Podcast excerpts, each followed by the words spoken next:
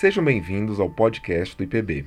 Eu sou Alexandre Dias, criador e diretor do Instituto Piano Brasileiro. Hoje eu vou apresentar para vocês a nona parte da entrevista que eu fiz com o pianista e compositor Amaral Vieira. Nesta parte, ele falou sobre várias personalidades que ele conheceu do mundo das artes, como Pablo Picasso, Francisco Mignoni, Cláudio Santoro, Mário Tavares, e também sua amizade com vários compositores uh, mencionou vários de seus alunos de piano, uh, alguns dos quais tiveram carreiras e têm carreiras muito importantes. Uh, e, por fim, falou sobre o seu posicionamento em relação a aspectos pedagógicos, como que um pianista deve equilibrar seus estudos técnicos com a parte musical, e comentou sobre alguns dos métodos e exercícios uh, que ele utiliza com seus alunos, incluindo alguns que ele próprio compôs. Antes de prosseguir para a entrevista, deixo aqui o convite para se tornarem assinantes do Instituto Piano Brasileiro. O IPB existe exclusivamente graças às contribuições de nossos assinantes. Basta entrar em catarse.me barra Instituto Piano Brasileiro. Os assinantes recebem todo mês um álbum em PDF com 10 partituras brasileiras raras, cuidadosamente escolhidas de nosso acervo. Fiquem agora com a entrevista. Oi, Amaral. Aqui estamos para a nona parte de nosso depoimento. Está se tornando longo, hein? Está pior que essa quarentena aqui. Não, está Mas muito prazeroso. É, está excelente. É, como eu falei em off aqui para você, não só são suas memórias, mas também são memórias do piano brasileiro, da música brasileira e também do Brasil, né? Então, as, as, memórias são tão fugidias, né, Amaral? As coisas são tão Sim. instáveis, Sim. tão é, sutis, que é muito importante a gente registrar o que pudermos. Ah, e veja quanta coisa que eu próprio estou relembrando Sim. e coisas nas quais eu não pensava já há tantos e tantos anos. Que legal. Então, é, eu não sou melhor do que ninguém. Vai que de repente eu tenho um Alzheimer, alguma coisa do gênero. não conseguirei mais me lembrar de nada. Aliás, é possível. Não, imagina, mas é, sua memória é fantástica, Amaral. Eu sou e da Yara, né? E, e aproveitando, é, lembrando os nossos ouvintes que existe um depoimento que você é, concedeu à Academia Brasileira de Música em 2006, na série Trajetórias, em que você aborda uma, uma boa parte do que nós conversamos aqui, né? Sim, sim. Aí é o depoimento escrito, né? Não, é não foi gravado. Isso. Existe o depoimento filmado. transcrito, né? Exato. Transcrito. O que eu falei foi transcrito e graças a você que se lembrou desse depoimento, é que eu me lembrei que eu tinha ficado de fazer umas correções nos texto, no texto transcrito que eles me enviaram, uhum. coisa que eu não havia feito até o presente momento, uhum. e que agora, ainda esta semana, eu pretendo resolver. Ah, para que fique disponível Sim, no site da academia, né? Pois é. Amaral, acho que eh, seria interessante a gente começar é, falando de personalidades importantes que você conheceu e com as quais você teve amizade também. É, teve uma personalidade que lá no início, na sua época da França, que eu achei interessante, que eu seria legal você mencionar, que você conheceu, que foi o Pablo Picasso, né? Sim, olha, essa foi realmente uma experiência fantástica. E quando eu penso que isso ocorreu quando eu tinha 14 para 15 anos de idade, uhum. e que nessa idade tudo parece ser tão normal, né? Uhum. Eu vou contar como é que isso aconteceu. Havia um maestro aqui no Teatro Municipal, que era o tio do, do, do regente do Fábio Mequetti. Sim. Que era o Sisto Mequetti. Era o regente do coral lírico, se não me falha a memória. E era uma pessoa muito cordial, uma pessoa, como eu já, já pude mencionar diversas vezes, eu frequentava o Teatro Municipal em criança. Então, Sim. conhecia todas as pessoas, todos os funcionários, era mascote do teatro mascote dos músicos da orquestra uhum. e também dos regentes. E tinha, assim, um ótimo relacionamento com o Sisto Mequetti. Uhum. E quando eu contei a ele que eu estava viajando à França para estudar, ele me disse que tinha um irmão, portanto tio do Fábio Mequetti, uhum. que tinha um restaurante em Paris, Sim. no Boulevard des Italiens, e que eu não deixasse de procurar, porque no que ele pudesse ser útil, ele me ajudaria, com toda certeza, tudo isso. E não, não deixei de procurá-lo.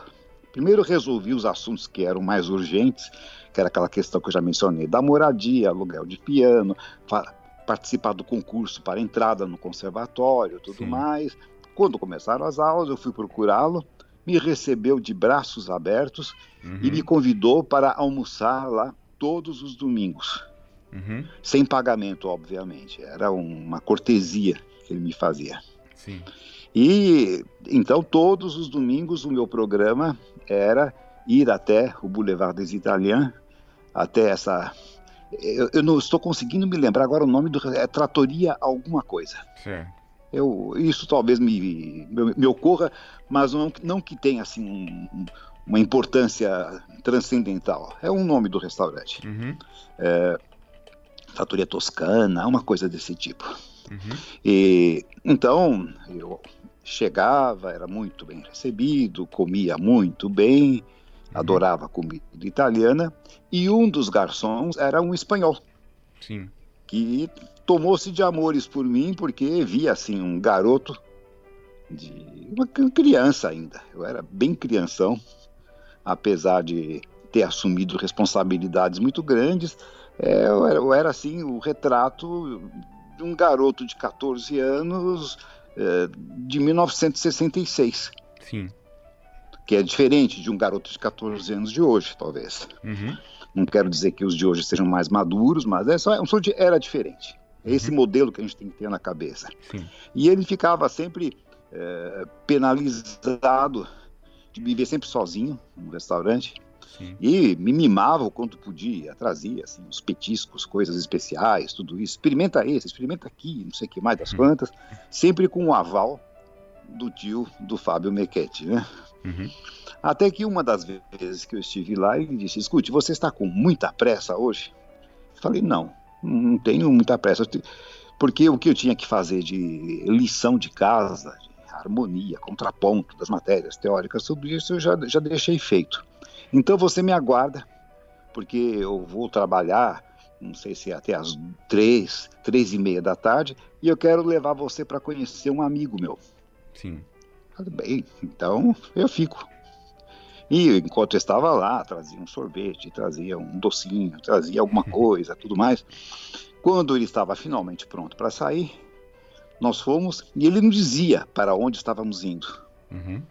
Quando chegamos perto, fomos de metrô, obviamente, é, de um prédio de apartamentos. Ele disse: Eu vou me encontrar com um grande amigo que você deve ter ouvido falar dele, que é um grande pintor, mas é da mesma cidade dos meus pais, uhum. que são amigos, não sei o que mais. É, o, o nome dele é Pablo Picasso. Bem, eu conhecia o nome, evidentemente. Mas não era assim, para mim, alguma coisa do outro mundo, você poder ter um contato.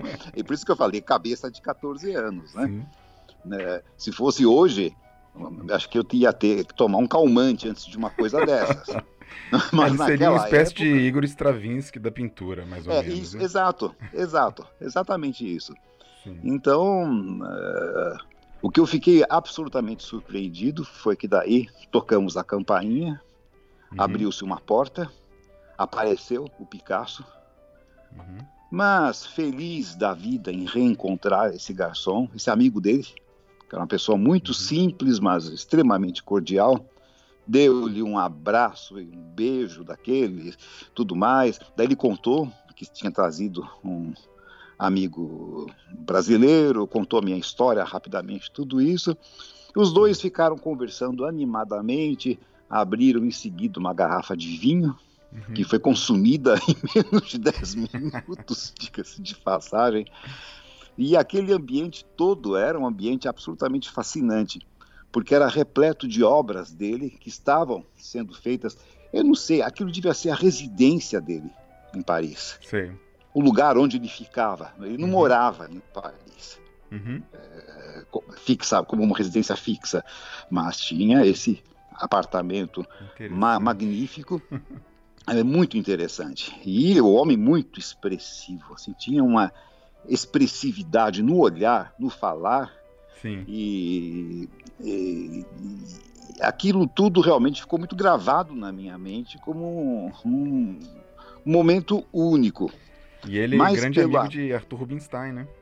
Sim, é uma figura que teve, teve contato com os maiores de seu tempo. Uhum. E, mas, na realidade, o que eu posso dizer a você, da lembrança que eu tenho, muitos anos se passaram desde então. Sim. Uma pessoa completamente simples, uma pessoa sem nenhuma empáfia, sem nenhuma pose, Uhum. E ainda mais dentro da própria casa, na companhia de uma pessoa que ele gostava muito, tinha muito afeto. Uhum. Ficamos lá, acho que umas duas horas.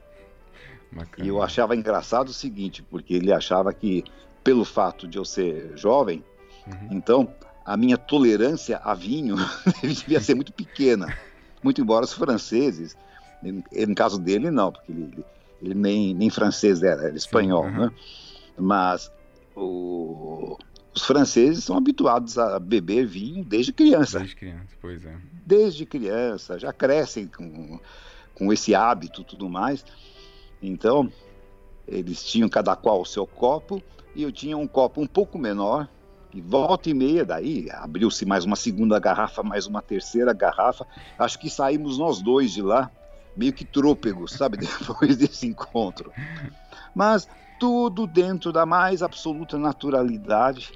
Só depois de muito tempo é que eu vim a me dar conta que eu estive com uma das figuras chave Sim. Da, das da artes. Arte. Do, é. Da arte do século, do século XX. É e que talvez tenha sido até muito bom eu não ter tido essa noção uhum. tão clara assim uhum. porque isso me deixou muito à vontade. Olha só. Eu teria ficado, se eu, tivesse, se eu tivesse ficado numa atitude ou de adoração, ou de uma certa forma querendo é, tirar algum tipo de proveito disso, uhum, o senhor uhum. pode me fazer um autógrafo, sei lá o quê, sim, sim. esse tipo de coisa.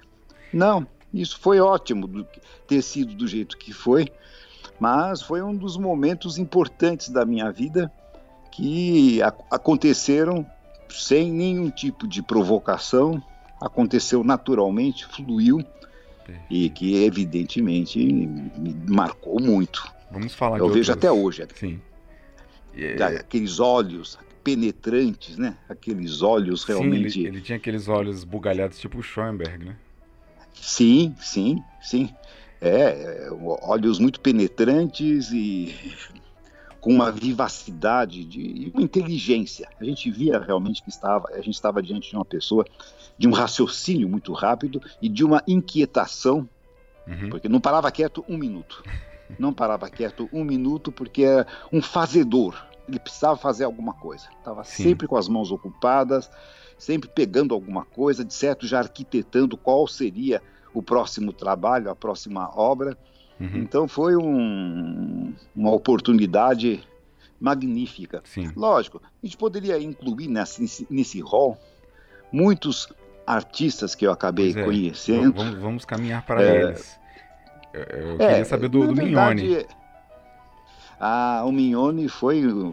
Tive um contato muito, muito cordial com ele. Uhum. É, o Mignone era muito amigo de Souza Lima, né?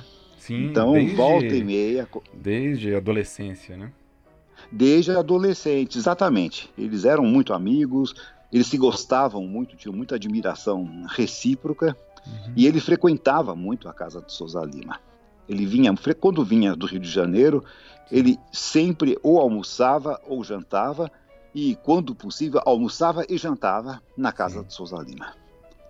Aí me lembro que uma das vezes que nós tivemos um, um encontro, fomos eu e Yara nos encontrar com Souza Lima, já morava na, ele já morava em apartamento nessa época, já não mais aquela casa grande Sim. que ele tinha aqui no bairro do Pacaembu.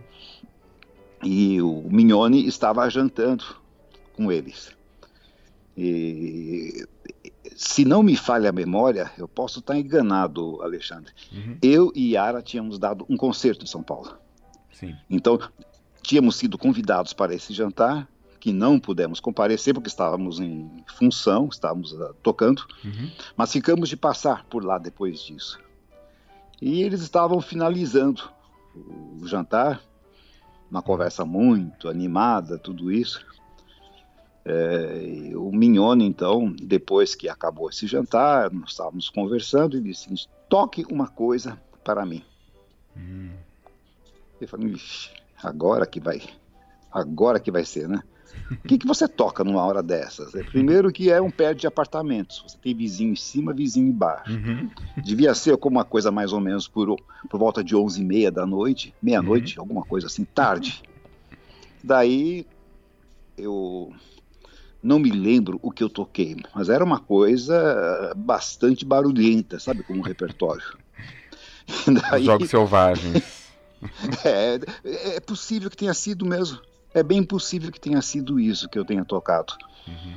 Porque daí. Porque ele ah, eu estou esquecendo uma coisa extremamente importante. Ele queria que fosse uma obra minha. Ah, tá. Então, daí é, deve ter sido jogos selvagens mesmo, a tocata. Não, a tocata, isso foi anterior a essa época da, da tocata. Uhum.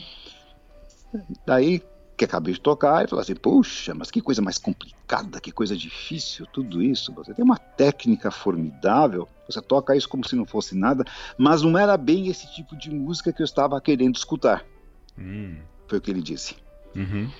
É, eu, e também jovem que eu era na época, com vinte e poucos anos de idade, eu falei, mas que tipo de música que o senhor queria escutar? Ele falou assim, ah, eu tinha pensado assim, um noturno de Chopin, alguma coisa desse gênero. Eu falei, ah, música para fazer a digestão do jantar. Foi o meu comentário, uhum. na realidade. Não, eu não falaria isso hoje, uhum. teria sido totalmente desnecessário. Mas uhum. era, mas ele tinha uma, uma, uma benevolência dentro do seu modo de ser, Sim. E que ele, ele, se divertia com isso. Ele gostava também de dar uns beliscões e gostava também de que houvesse alguma reação uh, contrária. Sim. Mas era sempre assim, de um jeito muito tipo... dócil, né? O Mione era dócil, muito amável, né? né? Amável, extremo, era um gentleman. Realmente Sim. um homem muito afável, amoroso, eh, carinhoso, tudo isso. Mas ele isso eu senti todas as vezes em que nós estivemos juntos. Não foram assim dezenas de vezes, uhum. mas foram sempre eh, ou, encontros marcantes. Sim. Que ele gostava, ele esperava, é mais ou menos como se estivéssemos jogando um jogo de xadrez. Ele movia a peça dele e esperava que a gente movesse a nossa uhum. em seguida. Então, esse comentário que eu fiz, ah, então uma música para digestão, é como se fosse um licor depois do jantar, uhum. alguma coisa do tipo. Ele adorou, deu risada, tudo isso.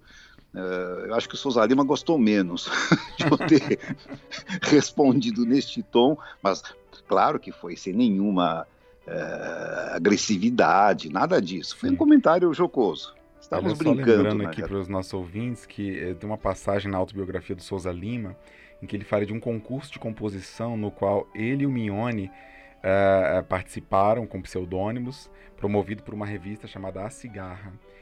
Isso em 1914. E, e, justamente o Souza Lima e o Mignone foram os, os, premiados, né? E eles compuseram valsas e tangos brasileiros ali.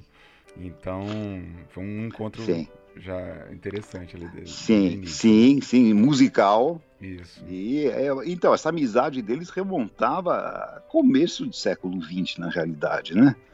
Exato. Souza Lima nas, nascido em 1998, então, em 1914 tinha 16 anos. Exatamente. Só queria reiterar isso, que a, a, a, proximidade, a companhia do Mignone era sempre muito prazerosa, Sim. pelo fato de ele ser uma pessoa extremamente carinhosa. Sim. A gente, percebe, a gente percebia que havia uma, uma bondade dentro daquele homem, sabe? Sim uma, uma bondade, um homem realmente que estava também preocupado com o fazer a sua obra, o construir o seu trabalho, tudo isso. Uhum. Eu acho que nunca teve inveja de quem quer que fosse. Isso. Era uma pessoa que acompanha, acompanhava o seu tempo, capaz Sim. de se reinventar quantas e quantas vezes ao longo de sua carreira. Uma pessoa né? generosa também, né? Generosa. Acompanhava muito. os outros. Sim, sim. Aliás, por muito sim. tempo ele foi pianista acompanhador, né, no Teatro Municipal, acompanhando sim, cantores, sim. violinistas e tal, né? Sendo que ele já era um maestro. É, o, que, o, o, que importava para ele era a música, né? Uhum. Era isso. É, a sua grande a sua grande meta na vida era servir à música. Então isso era um, um é como se fosse uma, um serviço religioso, uma, uma devoção a algo realmente superior. E ele foi um dos mais sinceros e devotados sacerdotes da música, é se pudermos falar assim, né? Amaral, outro compositor, é, se pudermos falar dele já em seguida, é o Cláudio Santoro, que você conheceu também, né? Conheci, nós participamos de um mesmo concerto, uma ocasião aqui no Teatro São Pedro, em São Paulo, que era uma série de concertos de compositores brasileiros organizados pelo maestro Eleazar de Carvalho. Sim. Que sempre teve essa grande também generosidade, vamos colocar desse jeito, de valorizar a música brasileira, a música uhum. do nosso país. Então, ele, dentro da temporada da antiga OSESP, havia sempre o espaço de um mês que era dedicado, ou até um pouco mais, um mês e meio, dedicado a obras de compositores brasileiros. Acho que eu mencionei, inclusive, isso numa entrevista anterior. Sim, ele fazia Em que ele muitas né? vezes solicitava, é, que ele pedia, inclusive, que os compositores regessem as suas próprias obras, né? Uhum.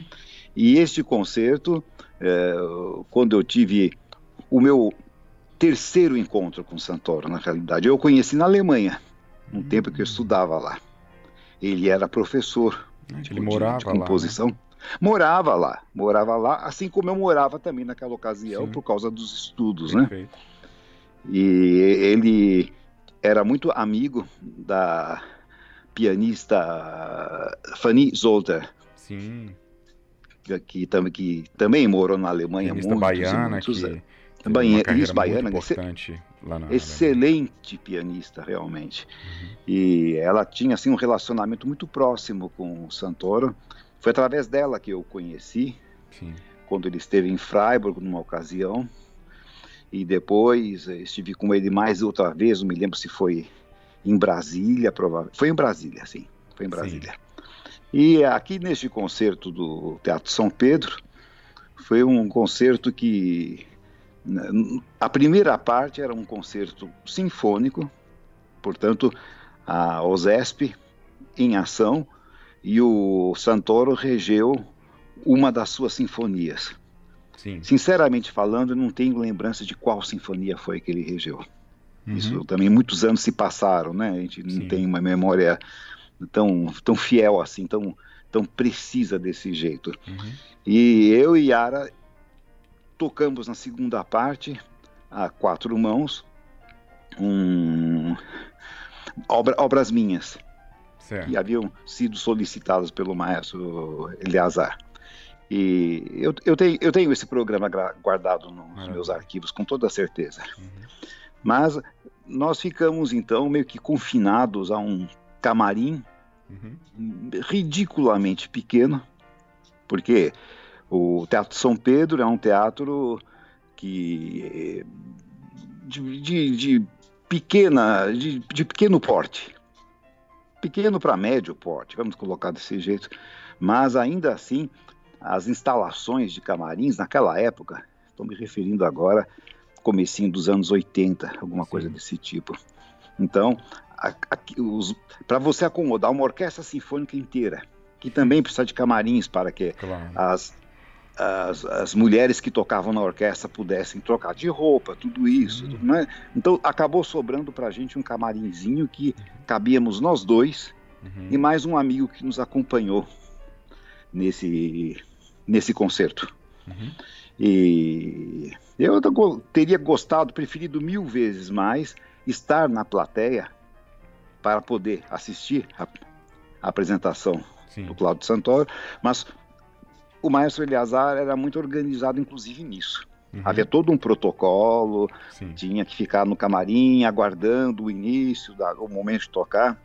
E a partir do momento em que ele terminou a sinfonia dele, mas escutava-se tudo como se estivéssemos na plateia. Quando o teatro certo. não é grande, existe uma, um vazamento de som completo, Sim. né? Uhum. E era uma peça muito interessante, uma peça muito variada, e dialogando com várias linguagens ao mesmo tempo. Sim. E é, quando terminou essa apresentação, o que aconteceu? Eles tiveram que tirar todos os as estantes, cadeiras que estavam no palco. Então Sim. o intervalo foi longo. E a sinfonia que ele regeu já não foi muito curta, não, diga-se de passagem. Uhum. Mas, para minha grande surpresa, eu fui cumprimentá-lo, evidentemente, depois da apresentação. Ele estava bem lembrado de, dos encontros anteriores que nós havíamos tido, tudo isso. E eu pensei, agora ele vai embora. Uhum. Não, ele ficou. ficou ele assistir. ficou para a segunda parte assistir. Uhum. Foi. É gentil, amável, foi uh, respeitoso a este ponto de permanecer, porque seria perfeitamente compreensível. Desculpe, mas eu, eu tenho que voltar para o hotel, tenho que amanhã cedinho viajar. É tão fácil descobrir, é, inventar uma desculpa, não é, Alexandre? Uma hora dessas. não, mas ele ele quis ficar. É, e o Santoro é um compositor é, que está sendo, felizmente, mais falado ultimamente, graças ao centenário, né, que houve sim, no, no ano sim. passado. Né? Mas demorou muito, né? Demorou é, muito. Aqui ia colar algumas Eu acho coisas, que... né, mas... Sim, sim. O Ainda nome ficou conhecido, mas eu me lembro que, em criança, um dos meus discos preferidos, estamos falando, é, obviamente, de LPs, né? Uhum. Era um LP com obras do Santoro, com um quarteto de cordas. E eu escutei aquilo uma, um milhão de vezes, mínimo. Eu achava assim aquilo, a, a, absolutamente admirável.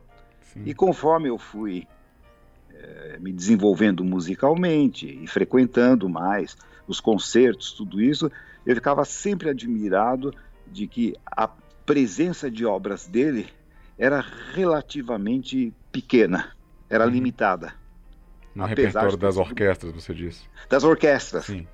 É, que acho que a parte mais importante da produção dele é a parte orquestral. É, ele tem 14 Alguns dizem que é a parte né? vocal. Sim, Sim, as sinfonias, é isso, que ele tinha um domínio muito grande. Agora, é evidente que também teve algumas coisas que acabaram dificultando o caminho dele. Todo músico tem os seu, os seus percalços, ninguém escapa disso.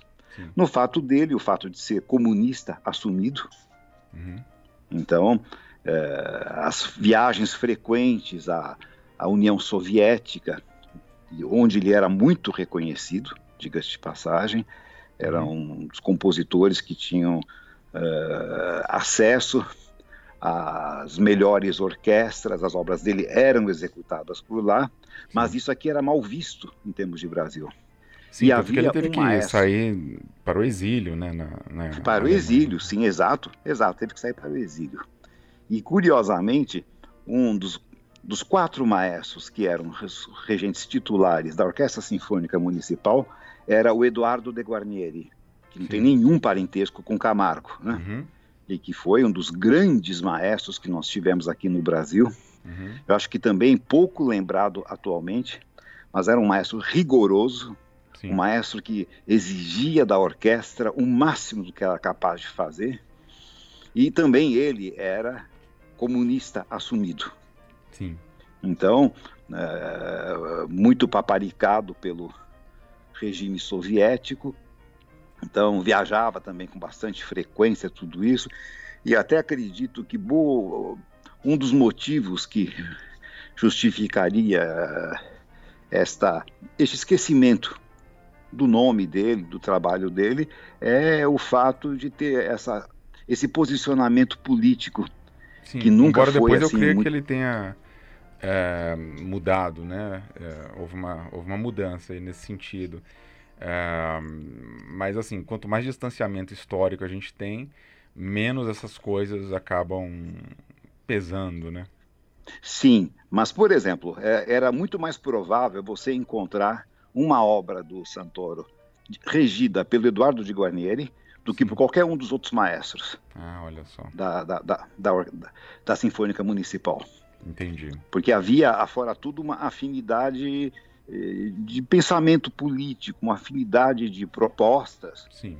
Mas eh, é evidente que ele foi muito maior do que isso. Acho que a política é uma coisa pequena. A política realmente é uma coisa que acaba se tornando irrelevante diante de um talento uh, da pujança de um Cláudio Santoro. Algumas pessoas, Alexandre, acham que o melhor da produção dele é a música vocal. Sim. Eu ainda, eu ainda acho, daquilo que eu conheço, não conheço a totalidade da obra, porque nem foi gravada, fica faltando realmente sim, uma gravação integral em altíssima qualidade, altíssimo nível, mas eu acho que é nas sinfonias que ele me parece realmente estar muito mais à vontade e ter uhum. encontrado realmente o seu ambiente mais é, favorável para a sua proposta de compositor, né? Sim, e que em breve teremos na gravação da Filarmônica de Goiás. Go isso, de Goiás, exato. Exato, exato. Mas faz uhum. falta isso. Faz muita falta, muita falta, porque é, essa é uma ferramenta indispensável para você poder ter contato com a obra de um determinado compositor e até mesmo uh, as obras dele nem sempre são cativantes à primeira escuta.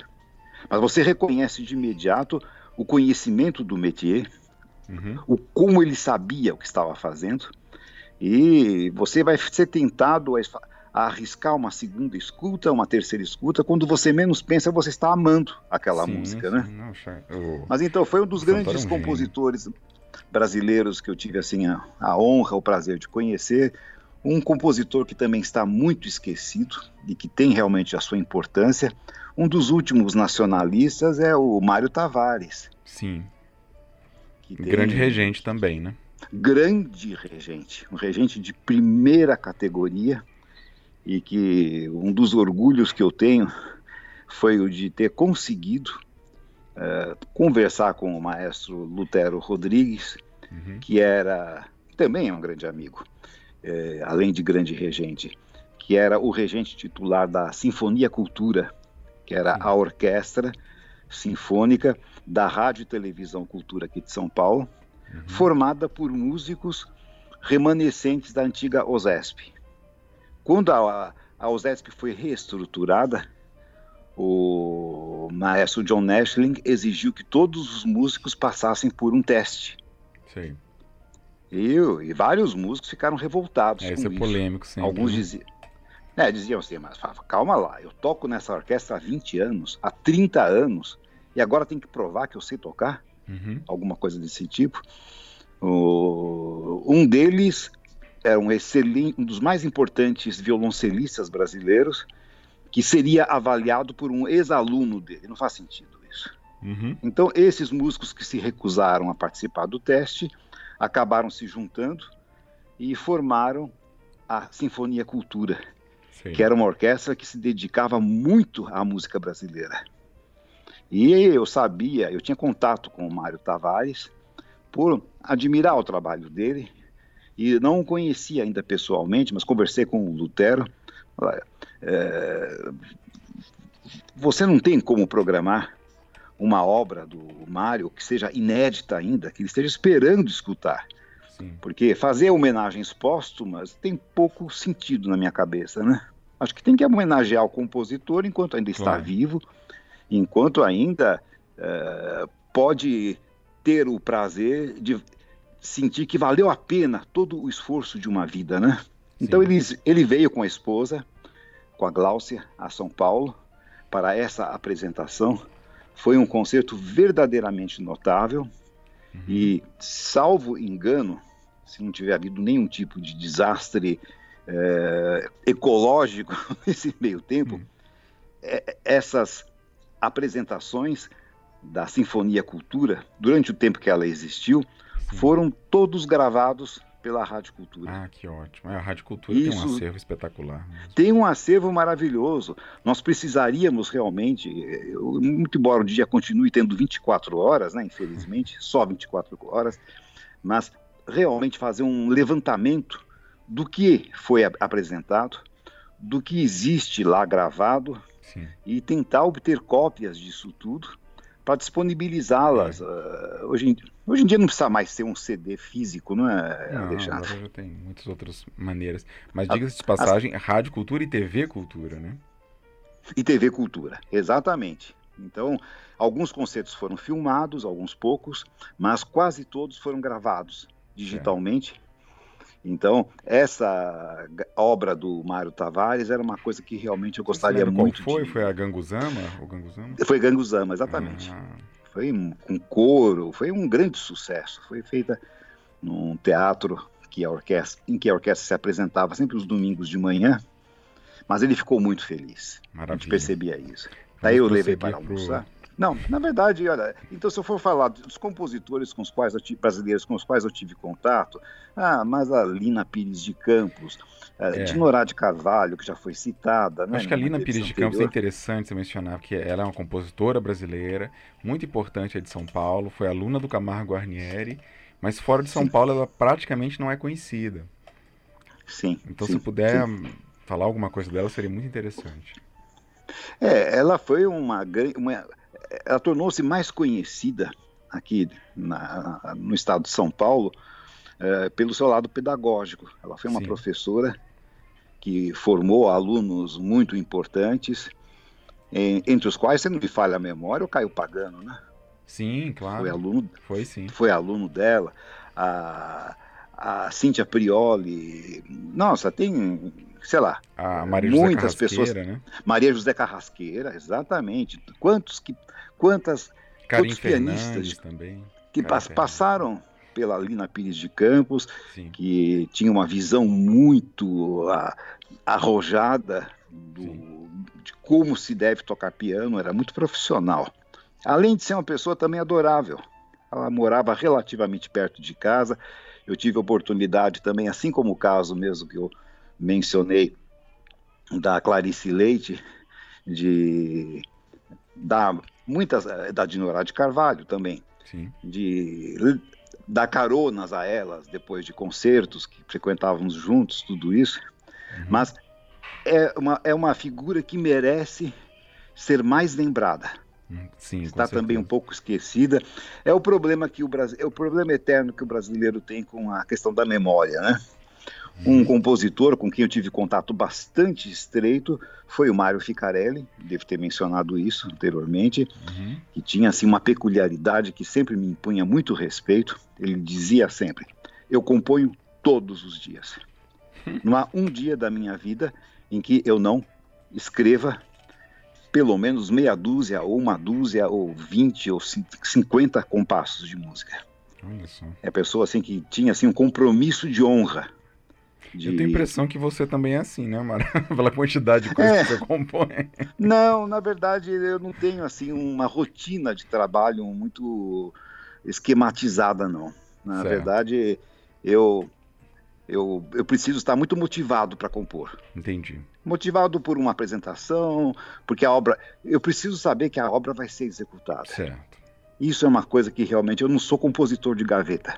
Uhum. A coisa que mais me desestimula é, de repente, me ver diante da situação de estar escrevendo uma peça uhum. para ser descoberta 30 anos após Nossa, a minha morte. É. Não, Aliás, não, isso reforça como que é, é, é importante e é importante a gente deixar isso aqui registrado, Amaral, que os intérpretes podem fazer encomendas aos compositores. E que os compositores claro. adoram compor para ser claro. tocados, né? Sim, sim. E na verdade é, é, uma, é uma provocação. O uhum. ano passado eu dei uma conferência uh, lá na Unesp, na Universidade de São Paulo, uh, justamente para um encontro de organistas que estava Sim. sendo feito. E eu estava falando justamente isso. Falei, é importante que os intérpretes provoquem os compositores, Sim. que infernizem a vida dos compositores. Não, escreva, faça isso. Claro, são, na maior parte das vezes, encomendas afetivas. Sim. Comenda, encomendas que não são pagas. Sim. E um compositor também precisa viver. Se é um compositor. A gente pode pensar em encomendas profissionais, né? Profissionais, lógico, e que também não envolvem quantias assim absurdas, não é nada do que se pensa em relação a isso. Uhum. Mas um compositor precisa viver também. Claro. Então, muitas vezes, uh, uma boa parte daquilo que um compositor acaba escrevendo foi por solicitação ou de um cantor, de uma cantora, de um conjunto, de um quinteto, sei lá o quê, que pediu, solicitou, ou então que tinha assim como disponibilidade de pagamento uma coisa meramente simbólica, Sim. mas que ajuda a pagar as contas, né? Sim, claro. É diferente a situação de um compositor que seja afiliado a uma instituição, a uma uhum. universidade. Sim. Porque esse tem, por exemplo, um salário fixo, um salário mensal, Sim. tem as uh, vantagens, entre aspas, mas enfim. Eh, sim, sim. E os benefícios. Direitos né, trabalhistas. De, trabalhistas, uhum. tem 13 terceiro salário, sim. tem muitas vezes um plano de saúde embutido uhum. nisso tudo. Né, mas um compositor freelance que trabalha por conta própria. Uhum. Um outsider, como você já se definiu, né? É, outsider. Então, muito. Mas uh, não quer dizer que a gente não faça. Já fiz muito na minha vida, uhum. mas é muito importante que os intérpretes não deixem de solicitar Exato. aos seus compositores preferidos, aqueles com os quais eles se identificam mais, uh, que também escrevam obras. E, e às vezes é, a gente é surpreendido com uma coisa assim, uh, um determinado intérprete no tempo que se gravava CD ainda, tem que Sim. essa ressalva tem que ser feita. Uhum. Eu estou com um CD para ser gravado, tudo isso e reservei 20 minutos para uma obra sua que você vai escrever. Uhum. Puxa, mas como, que obra que eu vou escrever? Não, tem 20 minutos, ou 17, ou 15, ou 10 minutos. Então escreva uma peça para este CD. É, é uma motivação, seja como for. Perfeito. Agora, se não houver nenhuma perspectiva da obra ser escrita, eu, eu me sinto assim muito pouco à vontade sim, sim. de ter, ter essa disciplina que o Ficarelli tinha, por exemplo, de todos os dias uhum. pegar papel pautado, escrever. Realmente, eu acho que é uma espécie de sacerdócio. É um pouco aquela coisa dessa... do cronista que todo dia tem que é, sentar é isso, e escrever, né? Dias, ele pontua, exatamente isso. É uma coisa realmente admirável. Mas não é assim que funciona comigo, né? Perfeito. Mas aí, vamos, estamos falando Amaral, de compositores. Se me permite, é, acho que para fechar essa parte aqui de compositores, nesse, por, neste momento, eu teria curiosidade que você falasse aqui para os nossos ouvintes de alguns compositores que são seus amigos, mas cujas estéticas são completamente diferentes das suas. Isso é uma coisa interessantíssima, né? Que são amigos Sim. ou que foram seus amigos porque já morreram. Então, por exemplo, Almeida Prado né? Almeida Prato é, foi um grande amigo, uma é, pessoa muito próxima na realidade. Falar um pouco sobre ele, alguns outros. Claro, claro, claro. Com o Almeida Prado o relacionamento foi muito, muito, muito próximo. Uhum. E especialmente durante o período em que eu assumi a presidência da Sociedade Brasileira de Música Contemporânea. De início, quando eu voltei da Europa, uhum. ele tinha assim meio que o pé atrás em relação ao meu trabalho. Uhum. Ele achava que eu era um romântico perdido no século XX, é, alguma coisa desse tipo, né? Mas você veja, eu falei numa das nossas entrevistas que a história me deu razão. Uhum, muitos sobre aspectos. os neotonais, né? Neotonais, ele próprio acabou enveredando por esse caminho, né? Acabou Sim, voltando. Ele era criou um camaleão, o Almeida Prado. Eu acho impressionante Sim, a obra dele. Ele tem de tudo. Ele dialogava com todas as estéticas, mas houve um momento da vida dele em que ele trabalhava mais uma estética uh, alinhada com o, aquilo que se considera modernista, né?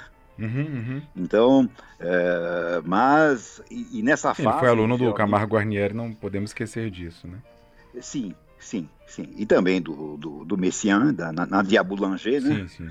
Isso então eh, fez com que ele, durante uma fase da vida dele, estivesse bastante alinhado. Houve uma grande mudança de estilo na composição do Almeida Prado naquele período que ele passou em, que ele passou em Israel. Uhum. Eu não sei situar exatamente que ano que foi isso. Foi nos anos 90, né? Ele ficou lá, acho que um ou dois anos. Sim. E aquilo mudou alguma coisa dentro da, da estética musical. Uhum. Foi quando ele começou a trabalhar aquele estilo, uh, aquela, aquela estética transtonal. Uhum. Descobre novamente um núcleo harmônico dentro da música. Ele sempre foi excelente compositor, em todas as fases. E pianista, é né? Ele foi grande pianista. É, e pianista, ó, quantos recitais Tocava maravilhosos. Mozart, inclusive, né? Nossa, escutei recitais dele tocando no Teatro do SESI, aqui em São Paulo, uhum. realmente notáveis. Se tivesse feito uma carreira como pianista, teria sido uma carreira muito bem sucedida. Você lembra que Mas tipo ele de dividia que você ouviu tocando? Olha, eu me lembro, eu me lembro de uma sonata de Mozart que você citou. Sim. Eu me lembro de tocando franceses. Uhum. Eu tenho, eu devo ter esses programas guardados Sim. aqui. Que é um lado dele que tenho... a gente conhece pouco, porque conhece o que sobreviveu pouco. de gravação dele é ele tocando sua própria obra, né? É, é verdade, é verdade. Mas é, é possível que alguém tenha levado a um Sim. desses concertos ou algum desses recitais, ah, um gravadorzinho, alguma coisa que a gente acaba descobrindo. Assim, né? É. Mais cedo ou mais tarde acaba aparecendo. Uhum. Alguém. Sempre tem alguém gravando alguma coisa. E era um pianista realmente de mão cheia. Muito bom gosto. Também. Você chegou a ouvi-lo improvisando alguma vez? Sim, improvisava com qualquer estilo. E era capaz de escrever uma sonata para piano em um dia. Nossa. Em um dia. Começava assim de manhã e quando chegava assim no final da tarde estava com a sonata escrita. É uma coisa, um assombro. Um Nossa, assombro. Então é que e uma de pessoa... Mozart e Schubert que escreviam nessa velocidade, né? É, é, a velocidade dele de escrita era realmente admirável. Sim. E era uma pessoa realmente é, muito amável, muito carinhosa, afetuosa. Uhum. Tinha, havia muito afeto no Almeida Prado. Sim. Então nós tínhamos assim longas conversas, principalmente, como eu disse agora há pouco, durante esse período que eu fui presidente da Sociedade de Música Contemporânea, porque Sim. quando nós promovíamos os nossos eventos e nós não tínhamos nada de dinheiro, uhum. a sociedade sobrevivia da anuidade paga por alguns membros. Outros atrasavam, outros eh, pagavam com.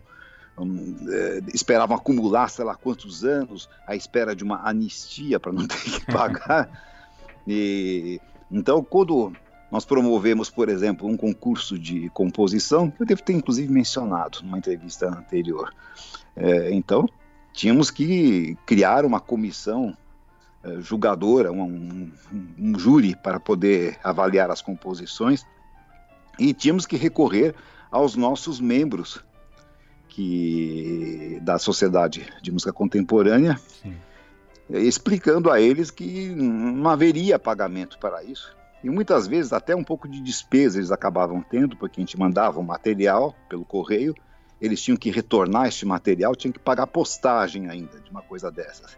Uhum. Mas era sempre muito prazeroso conversar com Almeida Prado, porque ele tinha assim lembranças e mais, como ele teve durante muitos anos um programa na Rádio Cultura, Sim. ele então é, a gente se encontrava muitas vezes no estúdio uhum. e a pessoa que era a produtora dele naquela ocasião acabou se tornando mais tarde a minha produtora. E eu me lembro que a gente tinha muitas conversas, ele falava muito a respeito do Messiaen, que quando ele foi estudar, ele foi mais tarde do que eu. Eu fui antes estudar com o Messiaen. É, pois é, que vocês dois e... estudaram composição com o Messiaen, né? Nós dois estudamos. Uhum. E que ele se referia sempre a mim a Le Petit Vieira. Le Petit uhum. Vieira. E é, contava da, aspectos da, da, da, da personalidade do Messiaen que pouca gente conhece uhum. e que jamais serão mencionados em alguma biografia. Uhum. Coisa, alguma, alguma parte disso eu cheguei a vivenciar eu mesmo. Sim. Mas uma coisa que ele sempre era, deve ter marcado bastante o Almeida Prado, é um, um ele contava que o Messiaen e a esposa dele, a Yvonne Doriot, que foi uma de suas melhores intérpretes, né? Uhum. grande pianista, é, convidavam, às vezes, 20 pessoas para tomar um vinho na casa dele, as, no apartamento, e as pessoas chegavam e havia uma garrafa de vinho. E duas taças, uma para ele e outra para a esposa. E as pessoas que o conheciam, então já levavam os vinhos, já levavam copos, taças, levavam tudo para saber. Copos, que... é, é, é, ele dizia assim, olha, mas é um, de um miserabilismo absurdo, uma coisa totalmente em desacordo da atitude dele em relação aos outros, mas Sim. com a maior cara de pau. Chegava aquele povo todo, havia uma garrafa de vinho e duas taças, não mais do que isso. É, é, é sobre o... não tem nada a ver. Almeida Sim. Prado, é, você me falou certa vez que ele fez um arranjo da Grande Fantasia Triunfal do Gottschalk. Eu achei isso muito curioso. Ah, isso sim. Isso não consta no catálogo um... dele. Você podia detalhar um pouco claro, melhor isso? Claro, claro. Isso foi, isso foi em 1980 ou 81. Não foi mais tarde do que isso, se não me fala a memória. Uhum.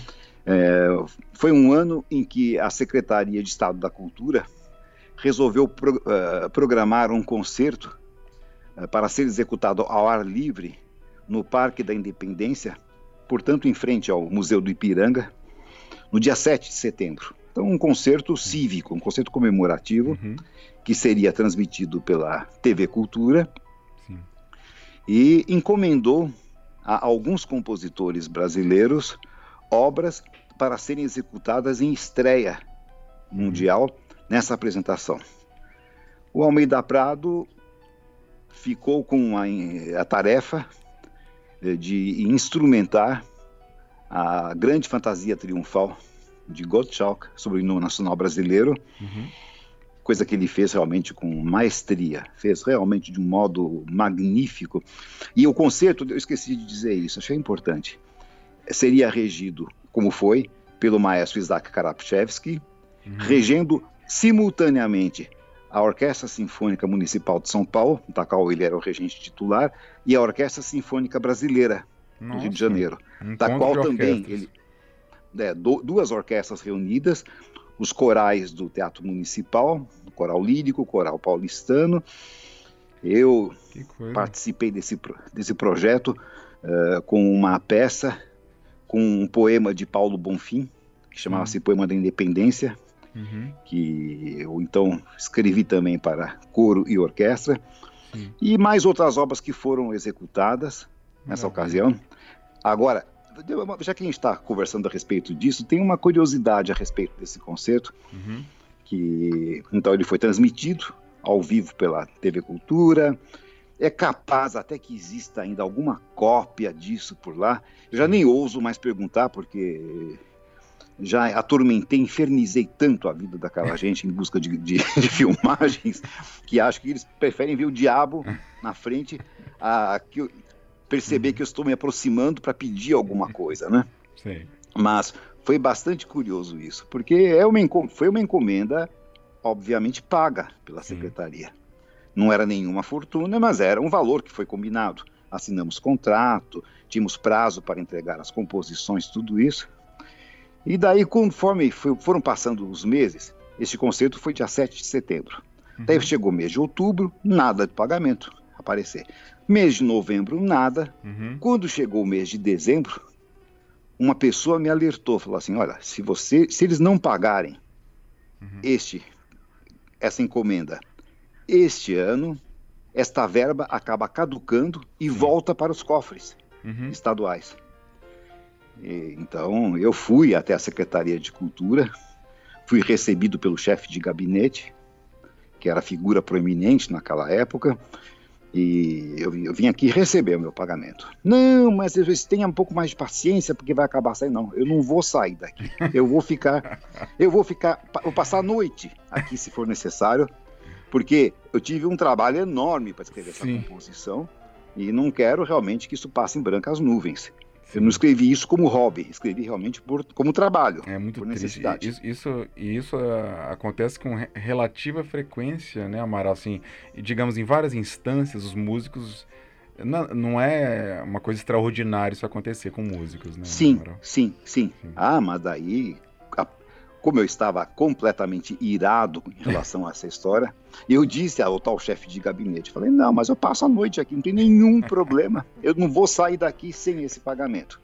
Daí ele sobe até o andar onde ficava o secretário de cultura, Sim. desce em seguida, fala, escute, é, naquele tempo existia aquela companhia de aviação, a VASP, né, uhum. que era uma companhia aqui paulista, né, Sim.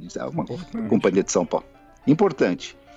Então, como havia uma parceria entre a Secretaria de Cultura e a VASP, nós podemos dar a você um crédito de sei lá quantos, quantas viagens, sei lá quantas milhas, pelo valor da encomenda. Não, não, nós não combinamos isso. Eu tenho aqui um contrato, a Sim. cópia está aqui na minha mão.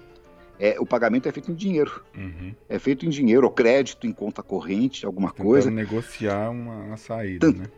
É, negociar uma saída. Mas não há o que não tenham me oferecido é, em troca desse pagamento. Não, mas o ano que vem nós marcamos uma grande turnê para você. Falar, ah, mas que ótimo, podem marcar, mas será um outro trabalho. O que eu quero é o pagamento da composição que foi entregue e que foi executada. É, eu não sei dizer a você quantas horas eu fiquei lá. Eu acho que eu passei a tarde inteira. E quando foi seis e meia da tarde, final do expediente praticamente, eu saí de lá com um cheque ah, nas mãos. Que coisa, Amaral. O Almeida Prado nunca recebeu esse pagamento. Ai, meu Deus. Eu alertei.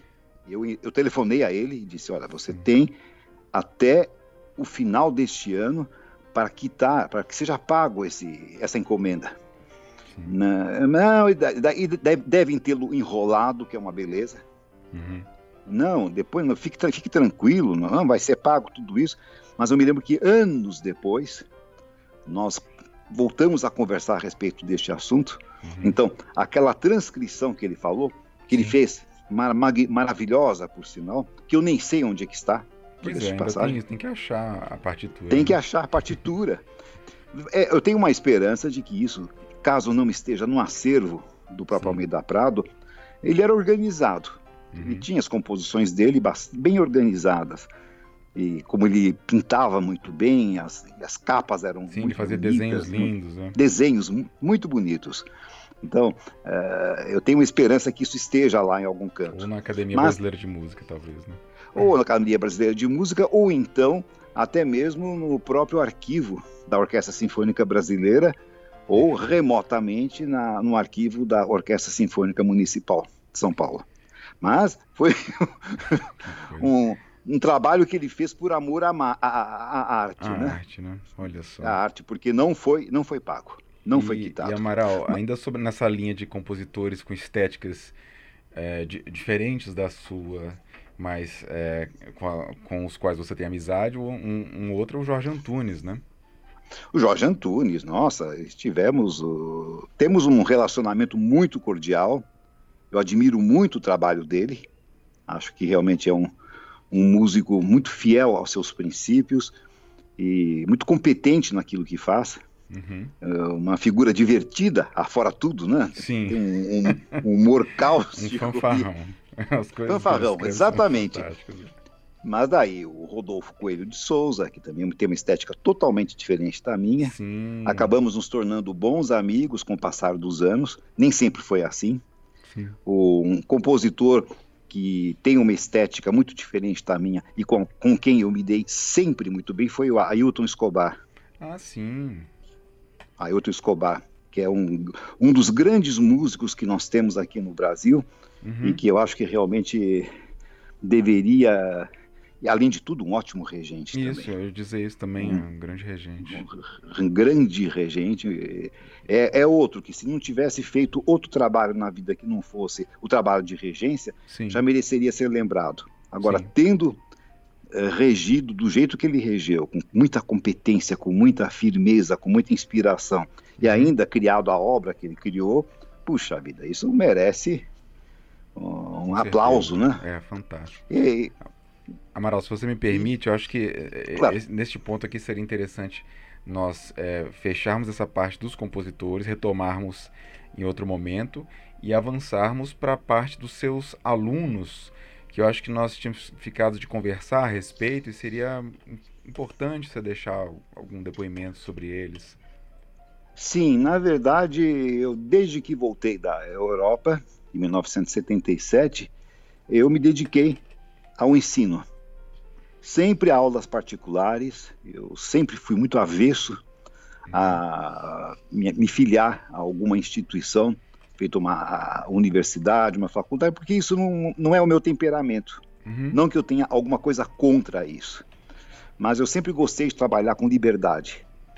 E essa liberdade, evidentemente, ela é muito maior quando você trabalha com alunos particulares que estão sob a sua tutela e que você orienta do jeito que você acha que tem que ser.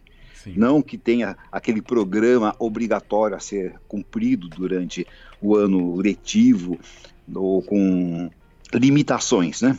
Uhum. Mas eu tive alunos que fizeram realmente, que se notabilizaram mesmo dentro do mundo da música. Eu quero citar o Francisco Silva, sobre o qual já conversamos. Sim, que interpretou que, é, as 32 que já mora de Beethoven ao vivo. Sim, né? foi. Né? Exatamente. Olha, foi uma proeza e tanto aos 20 e poucos anos. Uhum. Parece que é, ele foi dentro da história da música, um, da história mundial da música, é, o segundo pianista mais jovem a apresentar a integral das sonatas de Beethoven em concerto.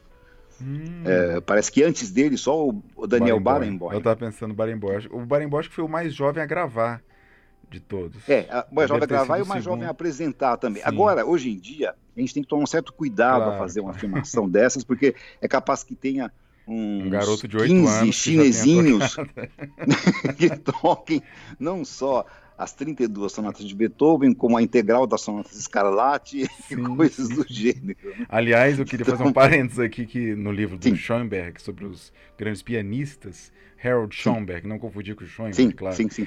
Ele fala lá uh, do Sansan, que aos 12 anos deu um recital e de bis anunciou para a plateia. Agora eu vou tocar qualquer uma das 32 sonatas de Beethoven que a plateia escolheu. é, é, é, era um monstrinho, né? Mas parece que foi um dos mais prodigiosos talentos da sim, história sim. da música, né? É verdade. É. Mas então, falamos do Francisco Silva, que está morando já há muitos e muitos anos, é casado com uma americana, tem filhos lá nos Estados Unidos, em Atlanta. Sim. O Ricardo Pérez, Pois é, se você puder sempre... contar como que foi eh, o seu primeiro contato com o Ricardo Pérez, é bem interessante. Ah, essa foi uma, foi uma graça, porque eu tinha feito um concerto com orquestra no Teatro Municipal e depois que o concerto terminou, formou-se aquela fila na porta do camarim, aquilo, aquilo de sempre, né? A gente está acostumado a, a receber as pessoas, e desde conhecidos até pessoas que a gente nunca viu antes, pessoas da plateia, né? Uhum. Daí eu vejo um garoto cabeludo, que não devia ter mais do que 13 anos na época, uhum. e que falou: Ó, oh, eu gostei muito do seu concerto, viu? Eu gostei muito, muito, muito, muito, e eu tenho que estar piano e tem que ser com você. Falei, bem, não é bem assim. Eu, a gente precisa primeiro conversar a respeito disso. Eu quero, quero saber como é que você é, o que, que você, se você toca, se você não toca, quando você comeu. Não, não, não, não, eu toco, eu toco sim, eu toco. Então passei para ele meu telefone, falei, você me telefone amanhã, às 14 horas. Mas presta atenção, Ricardo. Eu não quero que você me ligue nem às 13 horas e 59 minutos, nem 14 horas e 1 minuto. Às 14 horas você me liga. Eu sou ocupado, não tenho tempo a perder, não sei o que mais, para já mostrar firmeza para ele, né? Uhum. Às duas horas em ponto, ele telefona.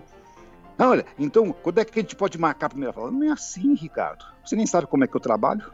Você não sabe quanto é que eu cobro quais são os requisitos que eu eh, espero dos meus alunos, tudo isso. Você tem que vir até a minha casa é, eh, para a gente se conhecer em primeiro lugar. Sim. Perguntei, onde é que você mora? Olha, eu moro assim, sabe a estátua do Borba Gato? Falei, ixi, então já não vai dar certo. Isso é muito longe da minha casa. Não tem nenhum problema. Eu pego um ônibus, pego outro ônibus, depois não sei o que mais, eu chego até aí, me passo o endereço, me diga quando que é para ir. Eu senti muita determinação uma, nele, sabe? É, uma profunda uma vontade. determinação. Uma determinação, assim, eu sempre, eu que sempre disse que eu era muito Juquinha, ele era Juquinha vezes 10, sim, né? Sim, se, se então marquei ali, um né? horário para uhum. marquei um encontro com ele, uma conversa, expliquei onde que eu morava e falei: "Não me atrase, não chegue atrasado". Chegou no horário dele, tocou a campainha, sim. entrou, trazendo debaixo do livro da, da trazendo debaixo do braço o livro da Leila Fletcher, ah, que é um livro para iniciantes, iniciantes né? Uhum. Iniciantes. Falei, Ricardo, o que, que você tem estudado? Olha, eu estou estudando isso aqui. Inclusive, eu estou com um pouco de dificuldade em fazer a janelinha. Falei, janelinha? Mas o que, que é isso? Era uma, um dos exercícios da Leila Flecha que tinha que prender um dedo e tocar com os demais. E ele chamava de janelinha. Mas eu senti muita firmeza nele, sabe, Alexandre? Sim. E eu falei, olha. No, no, fundo, é isso que acaba contando, né, Amaral? é, exato, exato. Assim, essa determinação, essa, né? essa vontade férrea. Daí eu disse a ele como eu trabalhava, falei então o seguinte: você peça para o seu pai me telefonar, nem precisa, eu falo com ele, eu conto. Não, eu quero saber direitinho e vamos combinar o seguinte: nós vamos fazer três meses de experiência. Sim. Se você corresponder à minha expectativa e se você gostar do jeito que eu ensino, nós vamos continuar. Uhum. Então ele progrediu muito rapidamente. Sim. Em menos de seis meses estava já tocando uh, uh, sinfonias a três vozes de bar, para quem estava com Leila Fletcher há pouquíssimos dias, né? há pou, poucas semanas. É uma coisa que levaria e, alguns anos, né? Alguns anos, e foi se desenvolvendo e foi realmente correspondendo à expectativa. Então ele foi meu aluno por muitos e muitos anos. Até Depois que daí. Gravou vários discos, né? Gravou vários discos e se mudou para os Estados Unidos. Uhum. Teve uma fé com uma das filhas da Marta Argerich, Sim. com a Annie, uhum. que inclusive acho que pouca gente sabe que a Marta deu o nome a essa filha de Annie em homenagem a Annie Fischer, a grande uhum. pianista húngara, uhum. que era a pianista mulher que ela mais admirava em toda a sua vida, né? Sim. Então, eles tiveram lá um caso, é, desse, desse caso acabou nascendo um menino que agora deve ter lá seus 20 anos, 20 e poucos anos. Uhum e que ele não vê há muitos e muitos anos porque a família não deixa que ele se aproxime. Isso tem. É, mas é, é, tudo isso que eu estou contando é extra musical. Sim. O importante é que o Ricardo é, sempre foi uma pessoa muito inquieta, sempre procurando novos caminhos. Uhum. Daí morou no, no Canadá, ficou como professor de música numa cidade, criou uma sociedade Vila Lobos lá no Canadá, Sim. conseguiu mobilizar e atrair a atenção de grandes músicos internacionais para essa sociedade. Daí estava querendo desenvolver um aparelho de filmagem que filmava o piano de dentro para fora, para mostrar para os estudantes como é que a posição de mão funcionava. É uma pessoa muito inquieta, certo. mas um muito talentoso, né? Uhum. Daí nós temos que citar o Max Barros, Max Barros que foi um aluno muitos e muitos anos, e que fez um, continua fazendo uma carreira muito bonita nos Estados Unidos. Sim. Gravou todos os concertos para piano e orquestra Sim, do os seis Guarnieri, Guarnieri uhum. os seis concertos. Está gravando agora a obra integral para piano. Aliás, um espetáculo Já... as gravações dele pela Naxos. São ótimas, são excelentes. É um pianista de mão cheia e, afora tudo, em determinado momento, ele ele se mudou para os Estados Unidos no meados dos anos 80. Nunca mais voltou ao Brasil para residir, né? Em determinado momento ele teve a ideia de criar uma editora Isso, em Nova York. Ponteio, né? Ponteio, a Ponteio Publishing, uhum. dedicada exclusivamente à música brasileira. Eu mesmo tenho várias obras eh, publicadas por essa editora. Certo. E ele foi também um grande defensor da minha música tendo tocado várias obras, em vários concertos, vários recitais. Mas vamos pensar para frente, assim. Uh, uh, o Paulo Gazaneu. Paulo Gazaneu, é, sim. Paulo Gazaneu, que é aluno aqui da Faculdade Santa Marcelina, uhum. que estudava comigo também nessa época. O Flávio Augusto, do Rio de Janeiro, que vinha ah, o Flávio todas... Augusto é seu aluno? Foi meu aluno. Durante um bom período de tempo ele vinha do Rio de Janeiro, de ônibus para São Paulo, viajava uhum. a noite toda para fazer a aula na parte da manhã, tudo isso. O Ricardo Balesteiro. Uhum. Ricardo Balesteiro. O Ricardo, ba Ricardo Balesteiro, um grande pianista, um grande acompanhador, Sim, um grande camerista, né? Uhum. Em canção. Uhum. E já tinha essa vocação quando veio estar comigo, jovenzinho de tudo também. Porque o, o Ricardo, a família do Ricardo é de Salvador. Certo. E ele era aluno da Esther Cardoso, que foi professora do Ricardo Castro. Uhum. E a Esther me conheceu no Conservatório de Paris. Ela foi passar uma temporada em Paris para seguir as aulas, ver o tipo de ensino que era oferecido aos estudantes lá na, no conservatório, tudo isso. Uhum.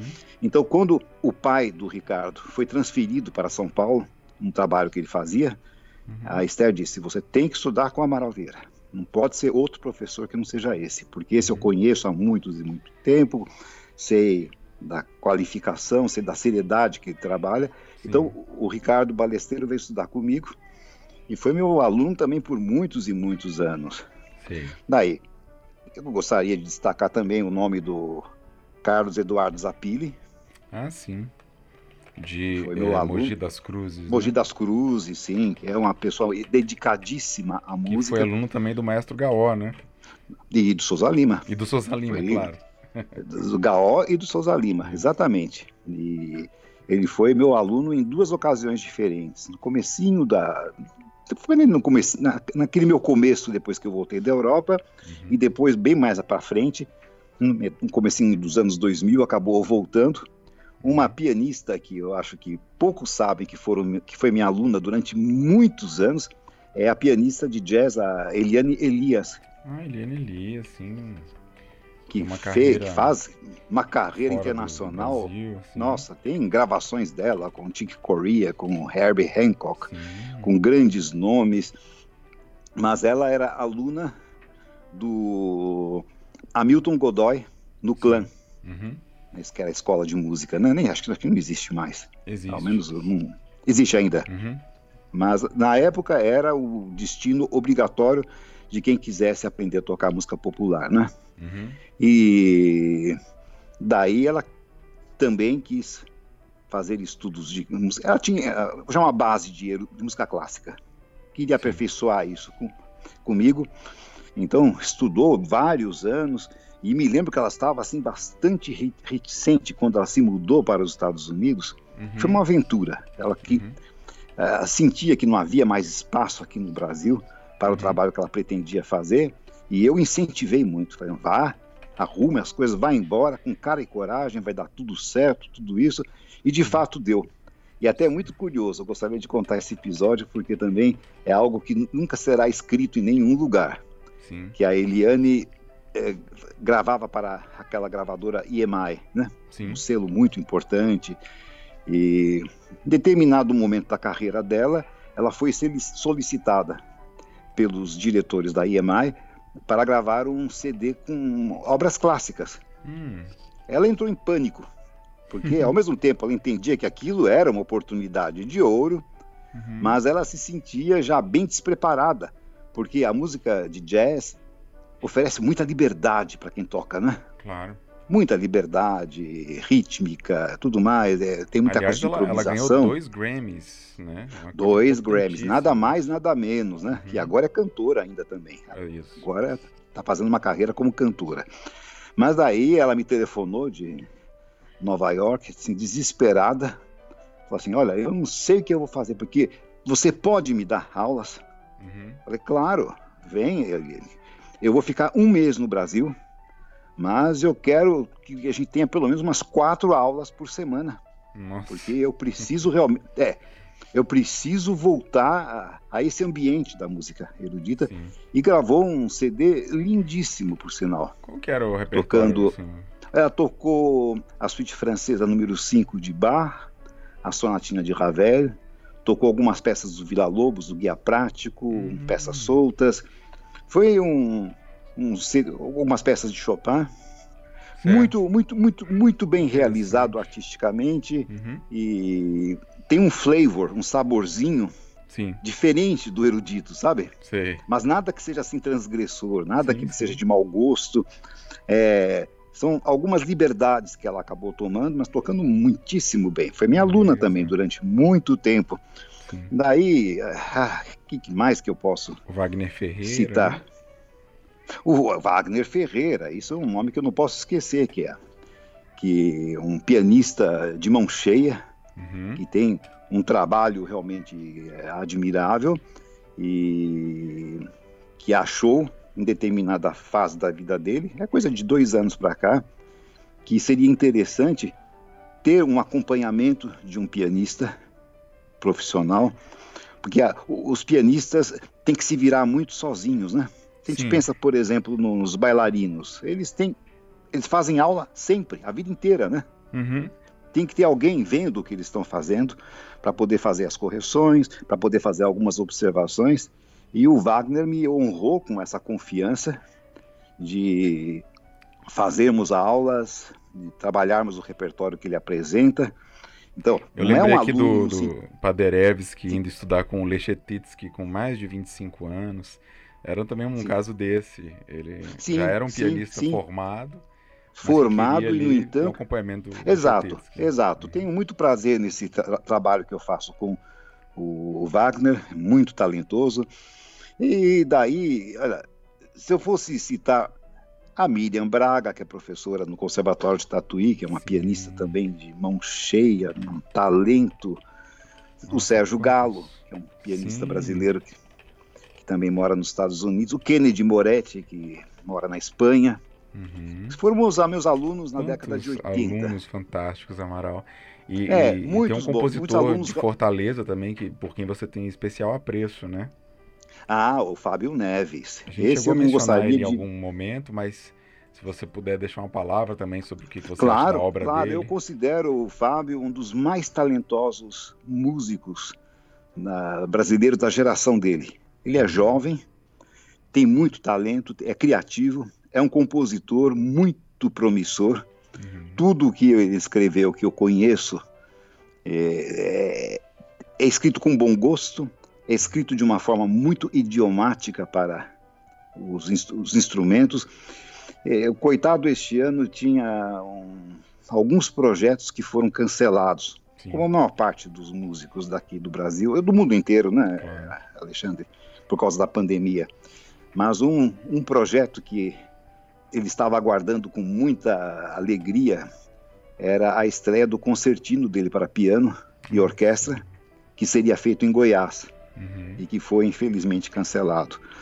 Então eu sei bem a agonia que é você ter escrito uma composição mais ambiciosa, uma composição que dá um trabalho, que cada nota tem que ser escrita, pensada, repensada, uhum. apagada, deletada, daí recriada e no fim você não vai poder ter a alegria de escutar aquilo como estava previsto. Sim. Mas é uma pessoa que merece realmente todo o apoio eu gostaria de citar também um, outro compositor e pianista notável, que é o Fulvio Ferrari. Fulvio Ferrari, sim. Ferrari, que é uma pessoa de enorme valor, que foi meu aluno por muitos anos também, uhum. e que atua com igual competência na, interpretação, na área interpretativa, como também na área da composição. Inclusive, com tendo se especializado nos últimos anos na, em instrumentos antigos. Então é um, é um forte pianista de, de mão cheia. Olha, eu, eu, eu vou cometer. Não, é claro, vários... qualquer listagem está fadado a, cometer injustiça. Ah, é mas... inevitável é, isso. Mas realmente eu tenho boas lembranças uma, de uma boa ideia dos seus alunos, realmente é, pianistas fantásticos. Eu acho que é, antes. É, da gente encerrar essa parte aqui da entrevista, Amaral, que a gente até chegou a mencionar que seria a última, mas que está longe de ser a última, graças a Deus. é, que bom. É, eu fico feliz também. É, eu acho que seria bacana a gente falar um pouco dos aspectos pedagógicos da sua atuação. Você como professor de piano mesmo, que gente, é, isso em nenhum momento foi, foi tocado de um ponto de vista mais prático. Porque você, inclusive, compôs aqueles exercícios, né? Uh, para os seus para alunos. fortalecimento dos dedos, né? É, se Sim. você puder mencionar um pouco assim, o que, que, que te guia como professor, Amaral? Tem a parte técnica, mas tem a parte também de construção de repertório. Como é que você Sim. equilibra essas coisas? Olha, eu tenho uma visão muito particular a respeito disso, como não poderia deixar de ser, né? Sim. Pretendo que seja a última expressão da verdade, mas é o modo, o método, o modo de trabalho que se mostrou ao longo dos anos o mais eficiente. Porque uhum. eu acho assim que se você não tiver um desenvolvimento técnico uh, avançado ou confiável, você pode ter as melhores ideias interpretativas do mundo, uhum. mas isso de pouco servirá. Sim. Porque não há mais espaço no mundo moderno para um diletantismo uhum. ou alguma coisa que seja feita realmente sem sem é, um preparo é, base, é uma, uma estrutura sólida, um exatamente isso. Técnico. É um uhum. aparato que tem que realmente estar lá. É claro que isso não deve ser nunca um fim por si só, Sim. mas não há como escapar a isso. É um, é um tributo que todo pianista tem que pagar. E o que, que você gosta e de até passar mesmo de técnica pian... para os seus alunos? assim?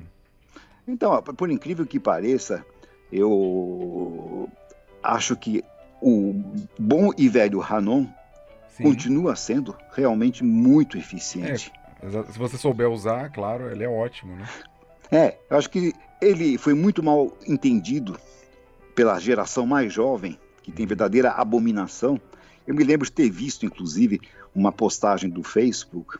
Eu entro muito pouco nos sites de é, relacionamento social, uhum. é, nas redes sociais, mas eu me lembro de alguém que postou como, como destruir a sua como destruir a sua mão, como destruir a sua musicalidade, e colocou lá a capa do Hanon, tudo isso, é uma insanidade uma coisa dessa. É um compêndio, né? Você tem que saber usar, na verdade. Né? Sim, tem que saber usar e o seguinte, tem que fazer variantes, tem que usar. Não pode se tornar um trabalho nem burocrático, nem entediante. Sim. Se você usar a sua fantasia, Sim. você vai poder tocá-lo em vários campos tonais, você com vários ritmos diferentes, com várias combinações. Eu, eu toco esse Hanon uh, praticamente como parte da minha rotina de vida. Hum. Isso há muitos e muitos anos. E como é que você faz? Aqueles primeiros... Articulando ou, ou sem articular, Olha, ou a cada quatro, como é que é? Olha, eu, eu, vou, eu vou tentar dizer de que jeito que eu faço isso. Uhum. Porque eu faço preferencialmente os primeiros 31 exercícios. Sim. Que eu acho que tem a, essa série dos 31, uh, Lógico, depois ele entra no, na parte das escalas, escalas depois notas quebradas, tudo isso. Lá eu acho que tem que se pensar uma coisa que outra de acordo com necessidade. Sim. Mas nessa primeira parte, eu já cheguei a combinar dois estudos diferentes ao mesmo tempo. Hum. Toca o primeiro com a mão direita e o segundo estudo com a mão esquerda. que bacana. É, intervalos de sexta, intervalos de décima, intervalos eh, de nona, uhum. intervalos, uh, uh, com escalas de tons inteiros, uh, articulações diferentes, mão direita legato, mão esquerda staccato, alternando os compassos, um compasso uhum. legato, um compasso staccato, mas Sim. invertido nas duas mãos. Olha, o que eu posso dizer a você é o seguinte: eu já toquei esse Hanon milhares de vezes. não são centenas, milhares de vezes. E não e posso afirmar sem nenhuma margem de erro uhum. que nunca toquei duas vezes do mesmo jeito. Uhum. A cada vez que eu toco tem alguma coisa diferente. Daí eu pego um eu pego um determinado exercício e falo: agora todos os fás são sustenidos. Pronto, você já Sim. criou um relevo. Entendi. Porque o que é muito recriminado no Hanon, ah, mas tudo peca branca, Sim. não tem não, acrescenta dificuldade, meu. Uhum. Não é tão complicado assim. acrescenta um fácil ali de coordenação, né? de coordenação. Uhum. Fazem escalas de tons inteiros, uh, faz com espaçamento de duas oitavas nas mãos. Uh, olha, eu acho que isso é, é uma maneira muito criativa e de você e, e mantém a sua atenção voltada Exato. para isso. E tem mais, não é cansativo. Sim. Tem esse grande problema. Aproveitando, você, você... faz eh, com articulações é, esses exercícios? Ou você alterna? Ou você faz uma técnica mais natural? Não. Eu faço um pouco de tudo. Sim. Eu procuro realmente não fazer dois estudos na sequência do mesmo jeito. Certo. Com articulações, com. Eu sou um pouco cuidadoso com a parte rítmica. Certo. Porque eu acho que se você não fizer o ritmo muito pontuado, então, aquilo pouco resultado vai ter. Isso é preciso realmente Sim, um ritmo ter muito em preciso, né? É, muito preciso. Existe uhum. uma precisão lá dentro. Certo. E eu vejo uma inteligência na construção desses exercícios. E depois o seguinte, se você entrar na internet, naquele IMSLP, Sim. você vai encontrar o Extended Hanon. Sim. Foi um pianista que resolveu explorar alguns dos intervalos que não foram escritos pelo, pelo Hanon. Uhum. Então são dez exercícios. E o seguinte, alguém precisaria realmente ter tempo e disposição e amor à humanidade de reescrever o Hanon uhum. para que as para aqueles que estão escutando e não sabem do que nós estamos falando muito claramente, uhum. os exercícios têm assim um, um movimento ascendente e depois desce aquilo que subiu, é descendente, não é uhum, isso? Uhum. Todos os estudos têm essa característica, Sim. esses 31 primeiros. Então, uh, nem sempre ele faz a descida de uma forma espelhada à subida. Uhum. Às vezes ele desce de um modo um pouco diferente, e seria ideal que descesse exatamente com o mesmo tipo de intervalos que Sim. foram utilizados na forma ascendente. Então, teria que fazer uma pequena correção nisso tudo. É. Alguns são absolutamente perfeitos. Ele e foi muito Amaral, coerente nisso. E aquelas Sim. centenas de exercícios do Czerny, do Czerny? Olha, eu, sinceramente falando, eu, eu gosto dos estudos, mas eu acho que eles representam, na maior parte das vezes, um grande investimento de tempo. Sim. Porque você tem que marcar dedilhados, você tem que estudar aquilo como se fosse música. Claro. Não é como se fosse uma peça, né? Sim. Às vezes de uma dificuldade atroz, aqueles estudos Opus 740, que é isso? Eu acho, acho que... é, eu não me lembro agora, mas tem aquelas acho escolas da virtuosidade, da velocidade. É, né? os estudos são Sim. horrendamente complicados, tudo isso.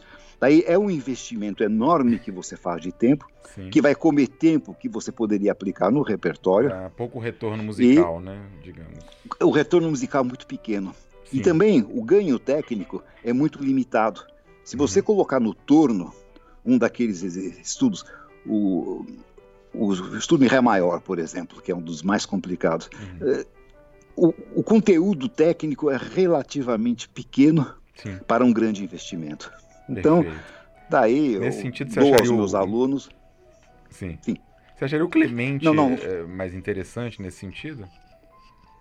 Eu acho o Clemente tem, o resultado do Clemente pode ser obtido com um investimento menor de tempo. Perfeito. Eu acho que é, é, ele é mais rápido em uhum. relação a isso. Mas é evidente que a técnica também evoluiu ao, com o passar do tempo, né? E, e eu acho que todo que... pianista. Sim. Sim, não, diga. É, não, e os exercícios que você escreveu, você podia falar um pouquinho sobre eles? Sim.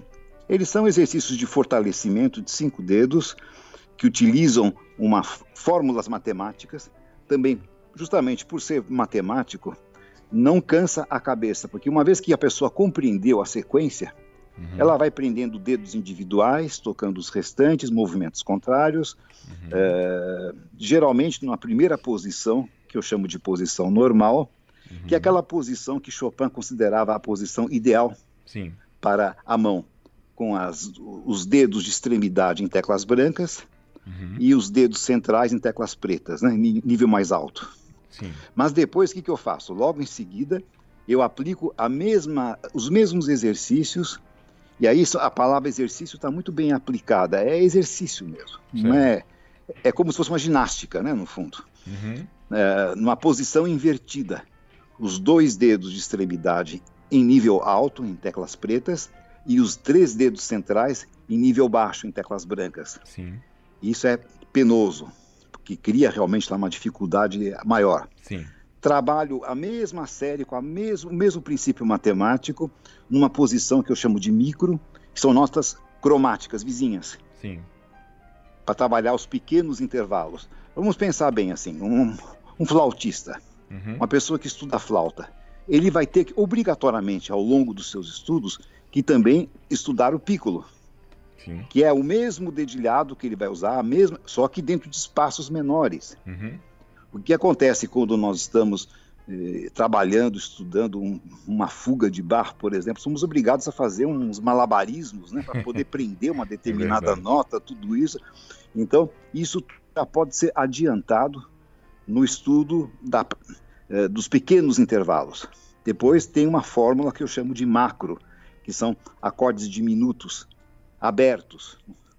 É um acorde completo, com, com extensão de uma oitava, uhum. também são difíceis, repete tudo isso. Não é para fazer tudo no mesmo dia. Aí distribuindo ao longo da semana um pouco. E por último, as teclas brancas, que em todas as, os dedos estão no mesmo nível e que qualquer desigualdade vai ser perceptível. Certo. É, então, mas como eu disse agora há pouco, Alexandre, eu não exijo dos meus alunos que, que façam essa série de exercícios todos os dias, na, completas, mas que reservem um período de tempo. Eu procuro, acho que mais do que qualquer outra coisa, uh, ensiná-los a tornar o estudo interessante. Sim.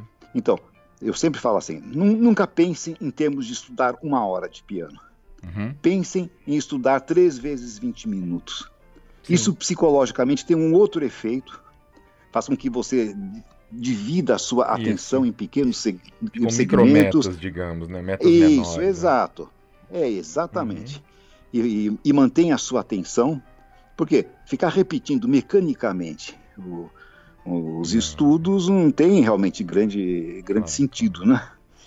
Daí, evidentemente, tem, é, é, dependendo da, do adiantamento do, do aluno, é, vai passar pelos estudos de Chopin, vai passar pelos estudos de Liszt, vai passar por, pelo repertório que tem que fazer. Sempre um bar. Isso acho que é absolutamente fundamental. Sim. A gente não consegue sobreviver pianisticamente se não estiver permanentemente em contato com obras de bar. Sim. Porque lá está o princípio realmente da, do legato, da polifonia, do playing, como falam os americanos, né? Uhum. tocar as vozes com clareza, tudo isso. É, eu procuro realmente ver quais são as necessidades de cada um Sim. e sempre aconselho, na medida do possível, claro, que todos tenham aquele método do Cortot, ah, o princípio rationnel da técnica pianistique, né? Uhum. que também é outro método que foi muito mal compreendido. Uhum. Chopin, é, Chopin, o Cortot escreveu esse método com, como se fosse uma pequena farmacinha. Sim. Algo para você realmente recorrer diante de uma determinada dificuldade. Você tá estudou nesse que, método quando estudou lá no Conservatório de Paris? Eu estudei por, por causa do Sancan, não por causa da Lucette ah, okay, que, que tinha, não tinha muita simpatia pelo método. Entendi. Tá. Então, eu, o Sancan era grande admirador do Cortot, dizia sempre, quando você sentir uma determinada dificuldade, você recorra ao Cortot, porque você vai encontrar lá um antídoto, o remedinho para aquela determinada dificuldade que você está encontrando. Perfeito. Pode ser um polegar que tá, não está querendo repetir, ou um dedo que está meio preguiçoso, você vai dar uma injeção de vitaminas a ele. Mas eu acho que esse trabalho técnico não deve ocupar, em hipótese alguma, mais do que 45 minutos ou uma hora do tempo da pessoa. Sim. O restante tem que ser música. Agora, uhum. se você não resolve os problemas mecânicos, os problemas técnicos, Sim. o que, que vai acontecer? Você vai ter que resolver esses problemas nas obras que você vai estudar. Sim. E isso é um horror. A coisa mais difícil no mundo é você encontrar um pianista que toque os estudos de Chopin. Todos estudaram os estudos sem uhum. sombra de dúvida. Uhum. Mas aquilo acabou se transformando num trabalho técnico, um campo de batalha. Sim. Tem guerra bacteriológica no meio. Você a, esquece a música, a grande música que está por trás desses estudos, ou que está lá dentro daqueles estudos, melhor dizendo, para ficar realmente treinando os dedos. É melhor que faça isso num ambiente mais propício, um ambiente mais neutro, onde não exista intenção musical. Para chegar já pronto ali, né?